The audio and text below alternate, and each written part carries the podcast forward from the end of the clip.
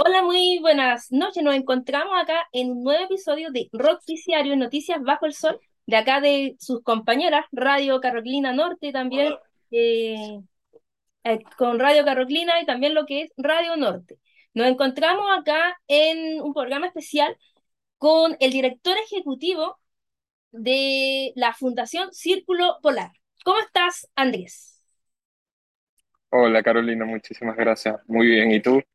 Acá estamos bien también, acá en este nuevo espacio también, que contarle a las personas que nos van a estar escuchando y también viendo por los que en septiembre hay un día que es para la, eh, la, mm, para la prevención de lo que es el suicidio. Así que acá en nuestras radios vamos a comenzar a realizar unas conversaciones respecto a distintas temáticas de lo que es el trastorno bipolar, lo que es el prejuicio también social que hay eh, van a haber algunos psicólogos también que nos van a estar acompañando. Y en esta oportunidad estamos acá con Andrés Milano, quien, como les contaba anteriormente, él es director ejecutivo de eh, la Fundación Círculo Polar.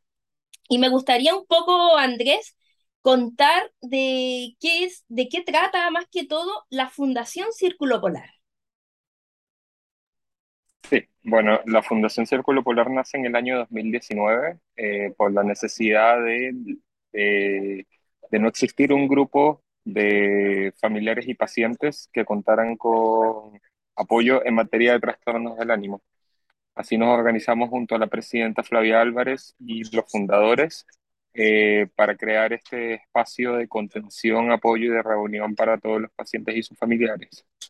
Eh, la Fundación Círculo Polar tiene como objetivo eh, psicoeducar y crear espacio de apoyo a pares a los fines de eh, crear una, un, proceso de sanación, sanación terapéutico, desde, no desde una mirada clínica, sino desde una mirada de eh, apoyo de expertos por experiencia.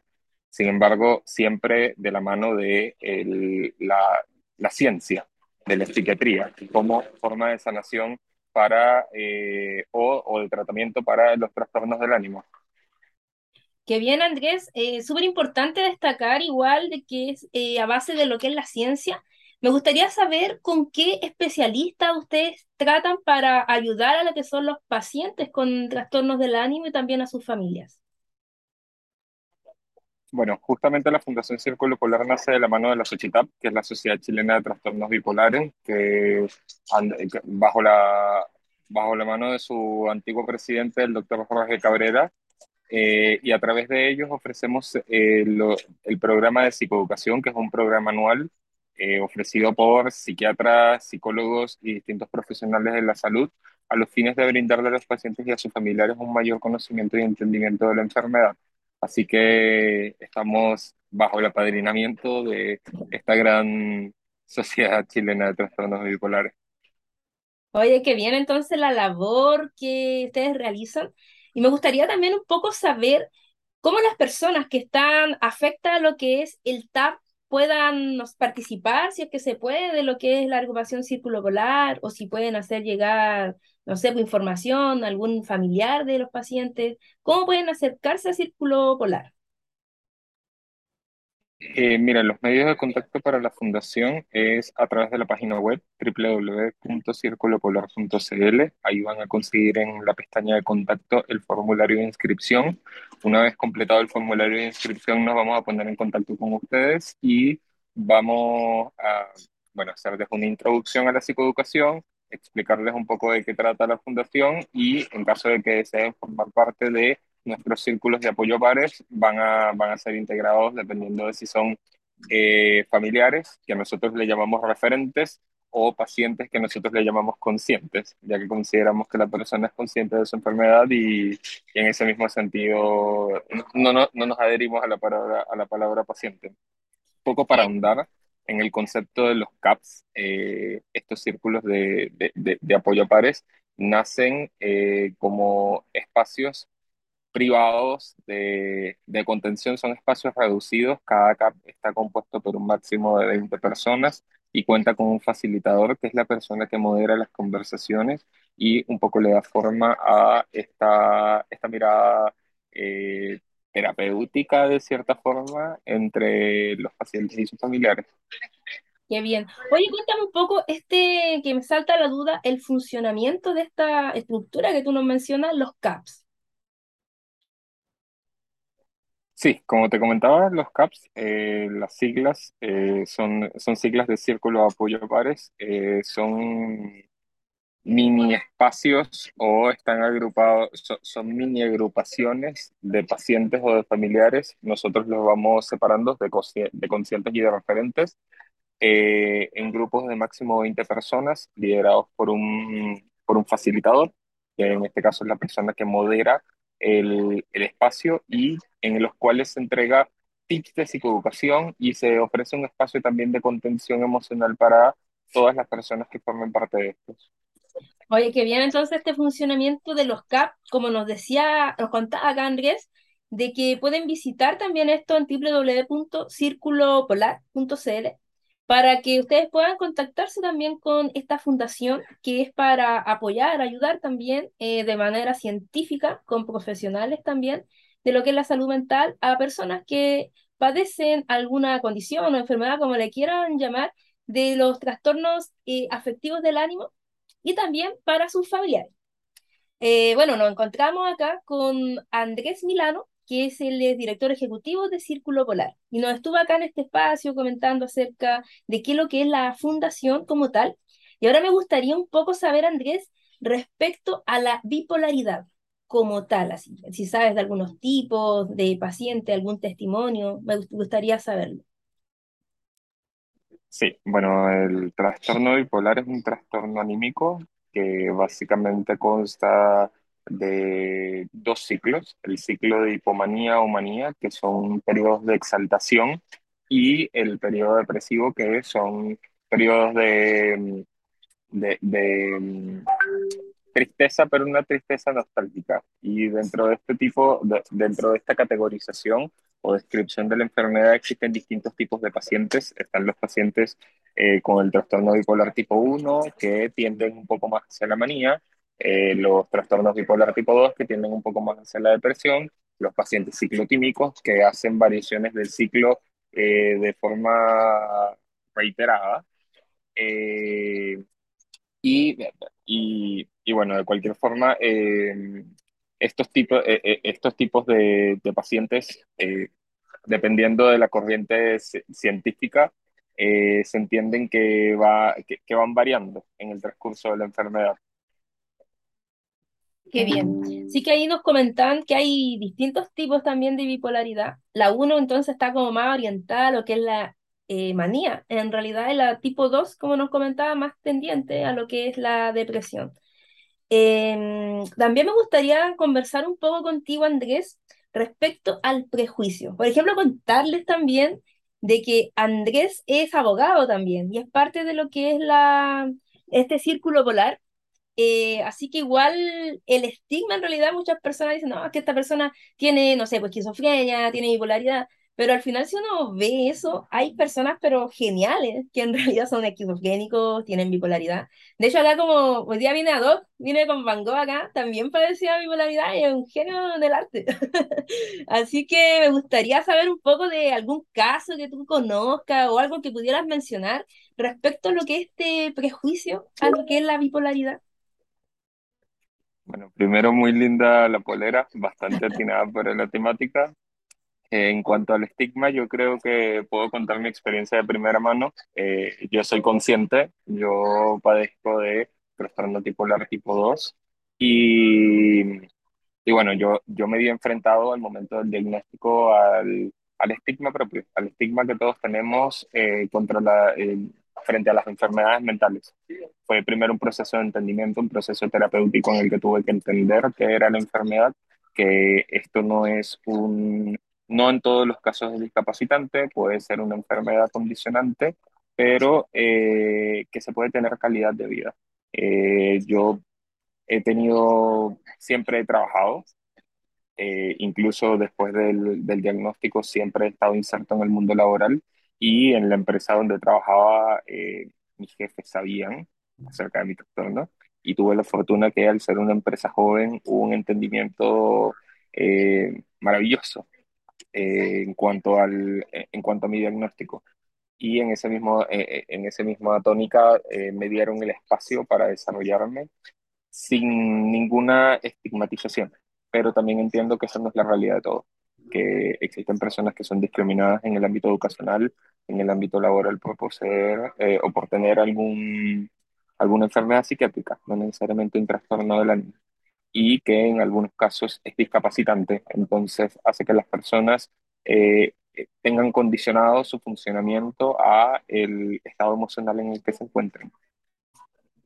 Así es. Entonces también puede, importante esto porque a veces se desconoce eh, de que la persona igual puede, no sé, pues empezar a tener como algún grado de discapacidad y todo eso, porque uno en el común eh, sabe de que las personas sufren de depresiones, que sufren de alteraciones anímicas, pero no te explican más allá pues, de la enfermedad, sus consecuencias, todo eso. Y bueno, como la gran mayoría de las enfermedades, digo yo, también tienen cierta forma de tratamiento. Me gustaría saber más o menos cómo se trata esta bipolaridad. Ya sabemos un poco por lo que nos contás que tiene que estar como encaminada, guiada, más que todo con psicólogos, con psiquiatras. Pero no sé, alguna medicina o alguna cosa media japonesa, china, algo de que pueda servir para tratarla. Mira, lo principal del tratamiento es la ciencia, eh, la psiquiatría a través de medicación. La medicación va a depender del tipo de paciente y la respuesta. No todos somos iguales y no todos necesitamos la misma medicación. Eso complementado con, con terapia, con un psicólogo. Eh, yo creo que es la dupla perfecta como para mantener un, la enfermedad a raya y de cierta forma tener una calidad de vida excelente. Sin embargo, nosotros estamos convencidos que la psicoeducación es poder. Cuando, mientras más pacientes psicoeducados haya, eh, vamos, a, vamos a tener una sociedad menos estigmatizada. No solamente pacientes conscientes, sino también la sociedad en general. La sociedad en general tiene que psicoeducarse, entender que las enfermedades mentales eh, no, son, eh, no son la caricatura con la que fuimos creados, sino que somos personas y funcionamos y somos un gran aporte para la sociedad. En ese sentido, eh, mi invitación es acercarse a la fundación, en ver un, poco lo que hacemos, asistir a las sesiones de psicoeducación y, y, de, y de esa forma ayudarnos a construir una, una, una sociedad más justa y más desestigmatizada. Así es que importante eso también y de que las personas, como lo llaman ustedes, los conscientes, creo que es súper importante en la sociedad porque estamos en una sociedad donde cada día avanza más lo que es el individualismo, donde más avanza la discriminación. Es importante tomar la conciencia de que también se tiene una alteración y que la persona sea capaz de poder medicarse, de poder cambiar en realidad las cosas que le hacen mal a esa persona. Y creo que es súper notable también y valiente también a las personas que han podido salir adelante también con los diagnósticos y me gustaría saber también, como tú eres abogada, aprovechando acá la instancia, bueno, yo soy estudiante aún, ah, espero que hacerlo, ah, me gustaría saber algún tipo de acciones legales, por ejemplo, que pudieran tomar las personas que sufren alguna privación a lo que es su derecho a la salud u otro. Perfecto. Bueno, primero complementando mi respuesta anterior, eh, eh, aparte de la psicoeducación, también existen hábitos saludables para mantener la enfermedad raya de cierta forma, que esto básicamente es recitarse, eh, alimentación saludable, eh, respetar el ciclo del sueño. Son ciertos tips que funcionan para todos los pacientes para poder mantener, eh, para, para mantenerse estable en el estado eutímico, que se llama, que es básicamente el, el estado mental en donde no estás ni en manía ni en depresión. En cuanto a tu pregunta de las acciones legales, bueno, efectivamente soy abogado.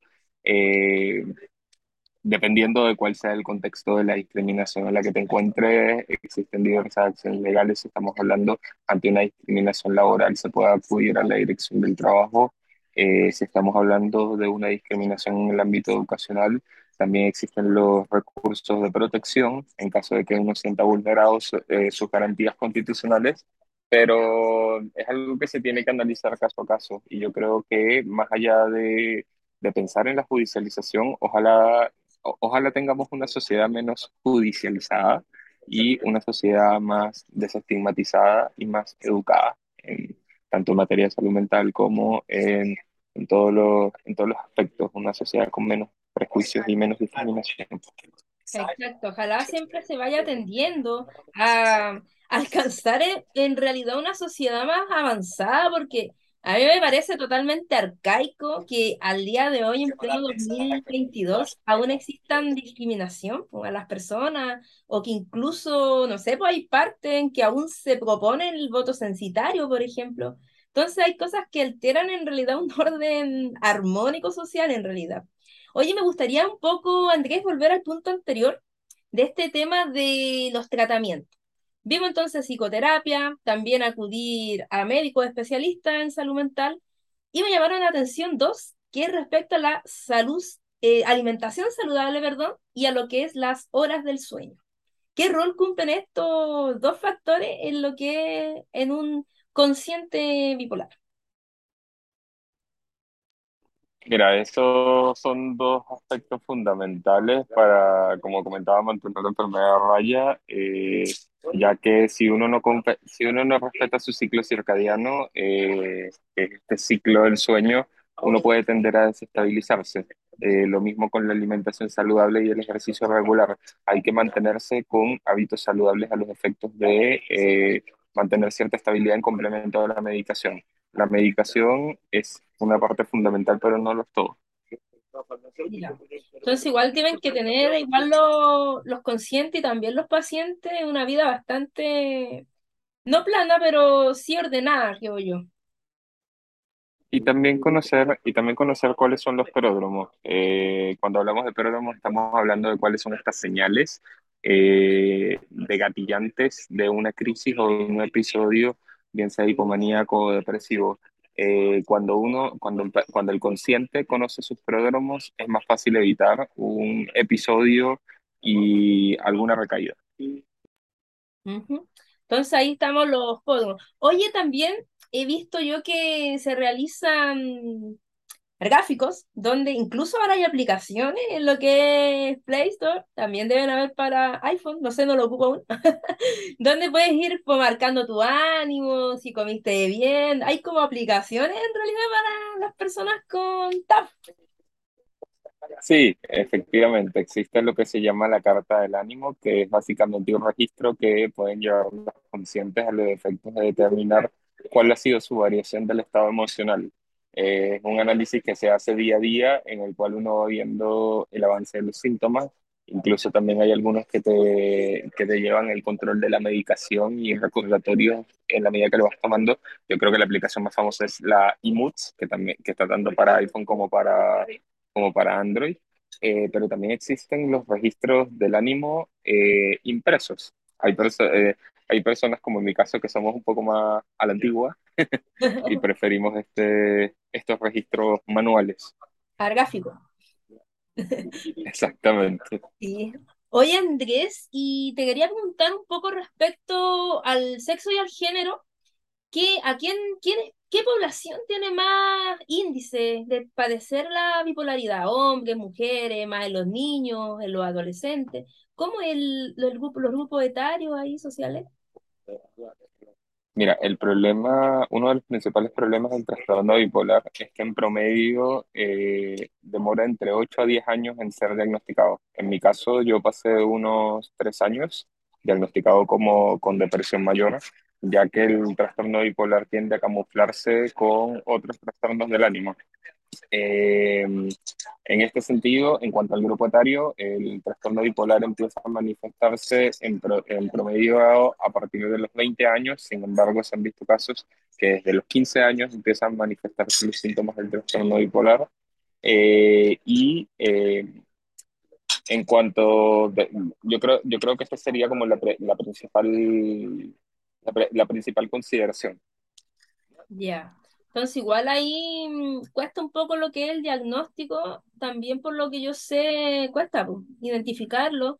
Y también es importante cuando se le llama el viraje, cuando la persona, por ejemplo, empieza a consumir mucho antidepresivo, el antidepresivo en sí te puede causar de que la persona se vaya a la manía, y por eso también tienen que tomar por los estabilizadores del ánimo, que es lo principal o el más conocido que a mí me gusta, es litio, que es como lo de la canción de Nirvana también, o como la canción de Evanescence, que son dos personajes también del rock acá que tenían trastorno bipolar. Así que siempre está, o sea, latente en realidad el tema del litio, lo que son las generaciones o la gente cercana al rock, se habla harto de esto. Y me gustaría saber respecto a los medicamentos, si es verdad de que es el litio o hay otros, otros medicamentos, ¿cómo funciona ahí? Sí, efectivamente. Eh, el, el, litio es uno de los estabilizadores del ánimo, el más usado, eh, pero también existen otros, como en el caso de la lamotrigina. Depende, depende mucho del paciente cuál es el, el estabilizador del ánimo que se ocupa. Eh, lo ideal es llegar a una monoterapia en la que únicamente uno tome un solo medicamento en el regulador del humor, pero la realidad es que en muchísimos casos el, el estabilizador del humor debe complementarse con antidepresivos o con ansiolíticos eh, en caso de que haya algún episodio o alguna crisis. Eh, pero efectivamente, o sea, existe, eh, existe la posibilidad de hacer viraje y ahí es cuando es fundamental estar en control con un psiquiatra que puede, que puede ayudarte a controlar esos, esos episodios. Ahí está. Entonces, igual ahí tienen que tener harta cuidado. ¿Qué pasa, por ejemplo, si una persona está tomando su medicamento y después se siente bien y deja de tomar su medicamento? ¿Qué le puede pasar a esa persona? Mira, la adherencia al tratamiento es fundamental. Yo creo que ese es el tip número uno de la psicoeducación. Una de las primeras cosas que nosotros decimos en la fundación. Sin una adherencia al tratamiento es imposible poder, poder contar con una estabilidad, o, una estabilidad en el tiempo, porque sin el medicamento el paciente va a tender a desestabilizarse. Por eso es que nosotros desde la Fundación Círculo Polar siempre hablamos en asociación con la ciencia, eh, ya que es un factor fundamental para la mejoría del paciente y para tener una, una calidad de vida considerando que estamos hablando de una enfermedad crónica y con la que hay que vivir. Así es, igual es una enfermedad crónica que muchas veces se tira hasta la talla, por así decirlo. No, es que esta persona no, si tiene bipolaridad, esto, bipolaridad. Entonces, la verdad es que no es así y ahí hay pues, un nuevo prejuicio social, porque la gente piensa que se cambia de un ratito bien, un rato mal, un rato bien. Y la verdad es que no es así porque eh, puede ocurrir hasta meses donde una persona no presente síntomas, incluso años, y puede después haber una crisis perfectamente. Entonces, a veces yo digo, oye, no, las personas que no están diagnosticadas son hasta más bipolares porque ahí efectivamente a cada rato se enojan, que pelean, que terminan con la pareja, después que vuelven eh, puros problemas. Así que igual ahí hay que llamar también, recuerden www.circulopolar.cl para las personas que tengan bipolaridad o también para sus familiares en esta fundación. Y ahora estamos acá justamente con su director ejecutivo, Andrés Mila. Eh, así que hemos estado sí, y bueno, si no... ¿Sí? Sí, no, te escucho.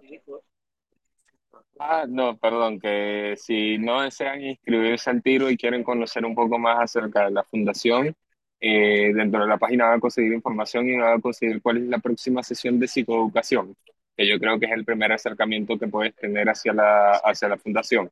Eh, conocer cuáles son las actividades que vamos desarrollando y después si te animas siendo paciente o siendo referente, siendo consciente siendo referente, eh, te invitamos a formar parte de nuestros CAPS, nuestros círculos de apoyo pareja.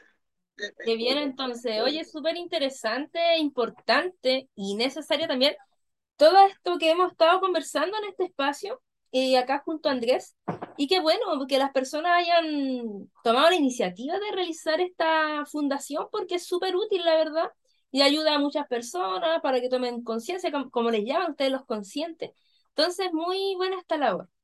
Y bueno, como estamos nosotros en este programa que vamos a dar inicio para el Día de la Prevención del Suicidio en el mes de septiembre, me gustaría que hablaran un poco del el suicidio. Si es muy alta la tasa de suicidio en la bipolaridad, si puede mm, cambiarse o, eliminarse, disminuirla con algún tipo de terapia o conversación. ¿Cómo es la experiencia respecto a subconsciente o que la conoces tú mismo o que hayas leído textos u otros? Mira, el tema del suicidio es algo preocupante en materia del trastorno bipolar. De hecho, según estudios científicos, es la enfermedad psiquiátrica con mayor, con mayores tasas de suicidio. Eh, aproximadamente un 20% de la población va a consumar suicidio en algún momento de su vida y entre un 20 y un 60% de la población que padece un trastorno bipolar va a tener al menos un intento de suicidio en su vida. Entonces, son cifras que son preocupantes eh, y yo creo que esto es parte del, del, del, objetivo o el propósito de la fundación, combatir el estigma para que se pueda hablar de suicidio, para que se pueda prevenir el suicidio en la juventud. Y mira, nosotros, a pesar de que la fundación se enfoca en los trastornos del ánimo, yo hablo de una prevención eh, diametral hacia todos, eh, hacia cualquier enfermedad psiquiátrica que pueda llevar al suicidio, ya que yo creo que no se están tomando o no se han levantado las políticas públicas necesarias como para educar a la gente y hablar sobre este tema. Actualmente la Fundación eh, está formando parte del proyecto en materia de prevención del suicidio más grande de Latinoamérica, junto a otras seis fundaciones, eh, auspiciado por la Gobernación de la Región Metropolitana, en el cual pretendemos, esperamos, eh, a alcanzar un cambio sustancial eh, este proyecto también está apoyado por el CEREMI de la región metropolitana y esperamos que se pueda replicar y se pueda mantener en el tiempo. Eh, yo creo que septiembre es un mes fundamental, es un mes fundamental para hablar del suicidio eh, y desmitificar que si hablas de suicidio la gente va a tender a. Exacto. Yo creo que en la medida que tú lo vayas hablando y lo vayas estigmatizando, la gente va a poder buscar ayuda va a conocer dónde buscar ayuda y, y vamos a prevenir muchísimas muertes. Así es. Oye, un poco alarmante la cifra, un 40 hasta un 60% de las personas intentan cometer suicidio, o sea, es altísimo, más de la mitad de las personas eh, diagnosticadas, por lo que yo estuve igual eh, leyendo, creo que acá hay, hay más, cerca de 600.000 personas con bipolaridad en Chile, aproximadamente son entre 500 y 600 mil personas las que tienen un trastorno bipolar en Chile. A nivel mundial estamos hablando del orden entre el 1 y el 5% de la población. Eh, así que estamos hablando de muchísimas personas que, que están padeciendo de este trastorno. Oye, sí. Igual que quisiera también resaltar eh, que la Fundación, desde hace un año, eh, decidimos expandir un poco nuestro alcance y ya no, ya, ya no solamente estamos eh, abordando la materia del trastorno bipolar, sino también de la depresión mayor, considerando que el tratamiento es prácticamente idéntico y no queremos abandonar a, a pacientes de, que son también trastornos del ánimo. Entonces, por eso mismo nosotros hablamos en un término amplio cuando hablamos del espectro de, de trabajo de la fundación, hablamos de trastornos del ánimo y no solamente del trastorno anímico bipolar. Sí, igual hay la depresión mayor que cada vez más, eh, ¿cómo podría llamarlo? Se ha ido ampliando. En el tiempo, por ejemplo, bueno, igual está la depresión endógena, pero las depresiones exógenas, digo yo que han aumentado bastante.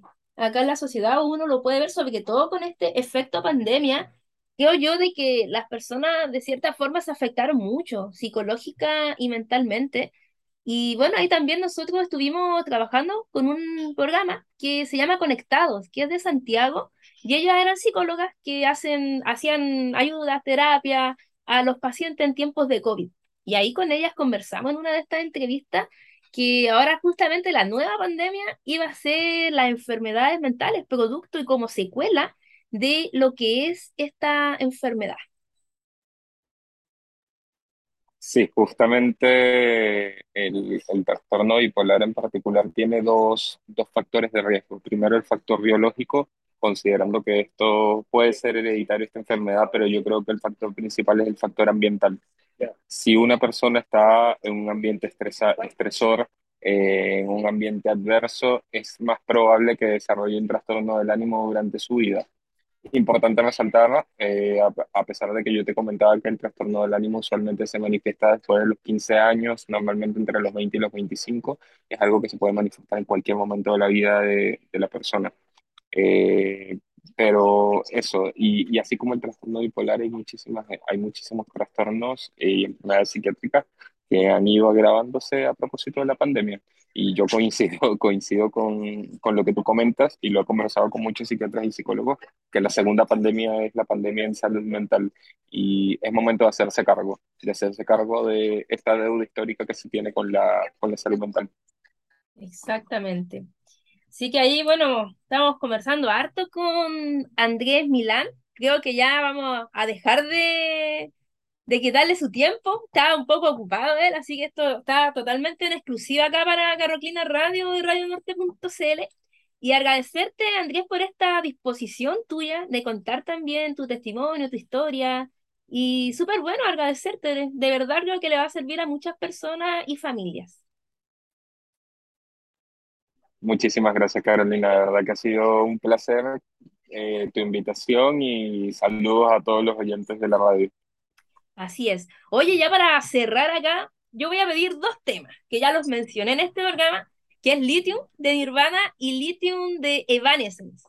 ¿A ti te gustaría pedir algún tema? A lo mejor no relacionado con el tema, pero sí un tema que te guste, un tema favorito, algo que ha marcado tu vida, alguna canción. Mira, yo, yo coincido contigo, soy un fanático empedernido de Nirvana, ¿Allá? así que un placer escuchar Lithium. Entonces nos Bien vamos, atinado vamos a para, para la conversa. ya vamos a escuchar, vamos a poner dos veces entonces Lithium de Nirvana y después nos vamos con una Lithium de Evanescence. Ya chiquillos, soy Carolina Reyes, estuvimos acá en Roticiario Noticias Bajo el Sol, en nuestras dos radios, la Carroclina y la Radio Norte, junto a Andrés Milán. Y así que estuvimos acá hablando de bipolaridad y sobre todo, fundamental, la Fundación Círculo Polar, que la pueden encontrar en www.circulopolar.cl. Así que muchas gracias a todos, gracias Andrés, y nos estamos escuchando y viendo en otra oportunidad. Muchas gracias. Gracias. Chao.